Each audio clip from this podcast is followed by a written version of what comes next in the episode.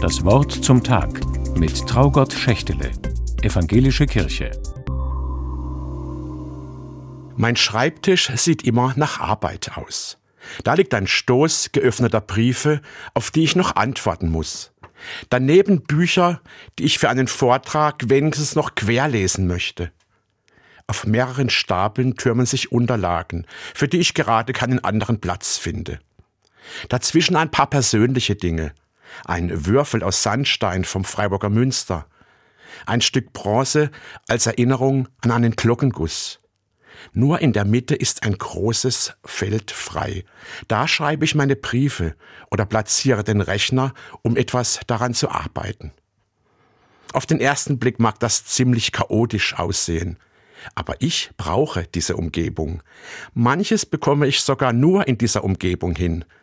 Ganz gegen den Trend, denn der Schreibtisch, der abends wieder gänzlich leer ist, hat in vielen Firmen Hochkonjunktur damit am nächsten Tag ein anderer Mitarbeiter den Schreibtisch nutzen kann, darf nichts darauf zurückgelassen werden.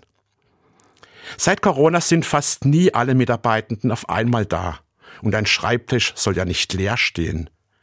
Nur die Mitarbeitenden, die etwas entwickeln, die kreativ sein müssen, dürfen einen eigenen Schreibtisch behalten und ihre Sachen darauf auch liegen lassen. Die brauchen ihr kreatives Chaos, damit sie ihre Arbeit gut machen können. Mich erinnert das an den Advent. In dieser Zeit versuche ich, vieles von dem wegzuräumen, was mich die Monate vorher in Anspruch genommen hat. Der Tisch, auf dem sich die Aufgaben meines Lebens angesammelt haben, soll zumindest etwas leerer werden. Ich möchte mehr Ordnung in die Unübersichtlichkeit meines Lebens bringen. Ganz weg bekomme ich sie allerdings nicht. Für mich reicht es aus, wenn ich mich besinne, wenn ich meine Sinne auf das richte, was mir wirklich wichtig ist. Etwas mehr Zeit für die Menschen, die mein Leben bereichern ein Lebenszeichen, über das sich der eine oder die andere freut. Womöglich ein paar Seiten mehr am Tag für ein Buch, das ich endlich fertig lesen möchte. In einem Brief des Apostels Paulus heißt es einmal, Gott sei nicht ein Gott der Unordnung. Aber der Gegensatz zur Unordnung ist bei Paulus dann nicht die Ordnung, sondern der Friede, Friede ist hier der Begriff für eine erträgliche Lebenswirklichkeit. Da muss nichts perfekt sein.